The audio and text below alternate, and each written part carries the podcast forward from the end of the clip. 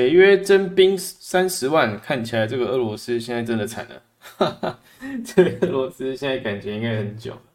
因为现在这个这个北约现在好像听说是要征兵三十万啊，看一下应该是要征兵到这个欧盟的一个边境啊。那看起来这个这个土耳其也同意这个芬兰、瑞典要加盟北约开绿灯啊，所以现在看起来这个整体来看，应该北 北约应该在这个。诶，东欧地区啊，应该开始布阵啊，看起来应该是布了差不多三十万的这个军队啊，然后准备要透过这个，看起来如果根据这个俄罗斯前总统讲的啊，就是说看起来北约的目标有可能会是在黑海中的那个就是克里米亚岛的部分，因为他有说，如果说北约要入侵克里米亚岛的话，那不排除这个。啊，这可能是一个第三次世界大战的一个蛮大的一个关键啊。那这算是一个蛮有趣的新闻啊。怎么说这是一个有趣的新闻呢？就是说，这个目前的话，如果说这个，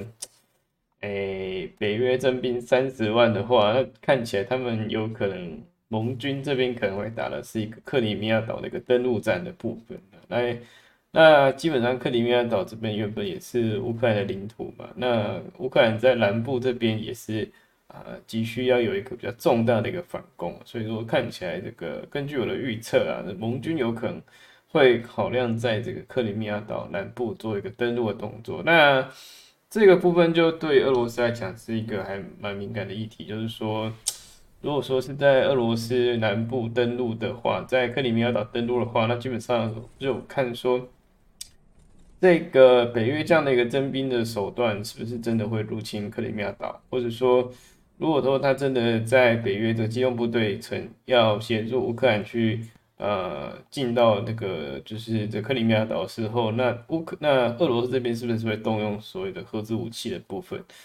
那这个目前都还没发生呢，只是说我们是在预测说看看。这个在看起来黑海的冲突应该会越来越多嘛，因为黑海有粮食的问题啊，就是说现在这个俄罗那个乌克兰的粮食可能还是要透过黑海去出口，那就变成说，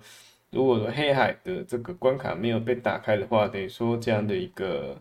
呃乌克兰的一个小麦或其他的作物其实没办法出口，那在没办法出口情况下，可能会导致这个世界性的通膨会越更严重，因为大家知道小麦它其实是一个。呃，必须的一个民生用品嘛，那其实乌克兰占世界的产量也有蛮大的一个成一个成分在，所以现在的问题点在于说，怎么要怎么样可以顺利的打开这个黑海的一个贸易圈？那其实就是要啊，可能进一步的就是要拿下这克里米亚岛的控制权的部分。那有可能北约这次征兵，就是真的就是为了这个克里米亚岛的一个争夺权的部分。那这是。呃，目前我们看到的一个部分啊，那因为在克里米亚岛南边还有个土耳其嘛，那切，那因为土耳其本身是也是那个北约的一员嘛，所以说基本上，其实，在之前的土耳其是蛮反对这个芬兰跟瑞典加入欧盟嘛，那因为现在看起来好像好像也妥协了吧，好像应该不知道有什么交换条件的样子，然后。看起来土耳其目前应该是同意的这个这个芬兰跟瑞典加盟欧盟，那所以说现在都变成说，呃，从土耳其到东欧到那个瑞典、芬兰，就完全对这个俄罗斯形成了一个包围网的部分。那大致上我们也知道，这个北约秘书长也说他大概想要呃征兵，从现在四万征兵到三十万。大家知道这个。大家知道这三十万的这个数字，其实是一个很惊人的数字啊！因为大家知道这个，呃，俄罗斯目前入侵乌克兰的军队大概就是二十万左右，所以说以欧盟这种三十万军队的这个进入，基本上会对俄罗斯军队产生一个非常大的一个压力啊！因为俄罗斯才二十万人，另欧盟还比我多十万，靠！所以俄罗斯的压力，就某种程度来看，应该也算是一个。呃，压力三大，压力三大的部分。那现在就是说，大家知道目前呃所谓的东方版欧盟呃东方版北约也成型嘛，就是日本跟南韩。所以说看起来目前因为日本、南韩也有参加今天的那个北约峰会嘛，所以说基本上呃，日本它的一个很重要的问题是说，要能能不能夺回所谓的北方四岛？那更不用说日本的目标可能还不止北方四岛，就是包括什么库页岛啊，什么一堆有的没有。之前日本帝国可能占可能占据过领土，可能都要回来。所以说，这次日本跟韩国其实，呃，因为以前我们会认知说日本跟韩国啊，可能是一个呃比较像是不是那么团结的一个联盟嘛。那因为现在因为俄罗斯的关系，因为俄罗斯。的关系导致说日本跟北韩其实还是有出现一些国家安全的问题嘛，所以说在这一块，日现在目前看起来，日本跟欧盟，呃，应该日本跟南韩好像就可能就因为这一次的俄罗斯事件，可能就这两国就真的走向所谓的这种暂时性的和解。那这那暂时性的和解会有几个很严重的问题，就是说这两个国家可能也许会联手对付俄罗斯。那如果说他联手对付俄罗斯的话，那变成说俄罗斯它的军力又会被日日本跟韩国牵制，所以说俄罗斯现在变得会两面会面临两面战线，就是一面战线日本跟韩国的这个啊军事联盟，另外一个战线就是刚刚讲的北约要征兵三十万，很明显就是要针对俄罗斯嘛。那看起来，根据俄罗斯前总统的叙述，应该就是说他有可能会入侵这个克里米亚岛。那大家知道，克里米亚岛本来就是那个俄罗斯的领土嘛，是二零一四年之后被被俄罗斯所并吞。那所以说，现在的情况就变成说，比较扑朔迷离，就变成说，北约现在看起来是要直接夹击俄罗斯了，很明确。因为今天的开的这个北约峰会，基本上也是土耳其也同意了这个。芬兰和瑞典要加盟北约。那在这个会议上，还有两位让人 surprise 的一个嘉宾，就是日本跟韩国这两个国家，既然也进入，没有直接参加北约，但是参加开会跟参加北约其实也差不了多少。所以你也可以把日本跟韩国可能已经视为是一个北约成员的一个角，但它并不是正式的北约成员啊。那你可以说它是一个就是 partnership 关系。那那基本上，他的学关系跟参加北约好像已经也，老实讲也没有什么不同了。因为毕竟日本跟韩国跟美国他们在啊亚太地区的一个军事演练军演，其实也是很频繁。所以说，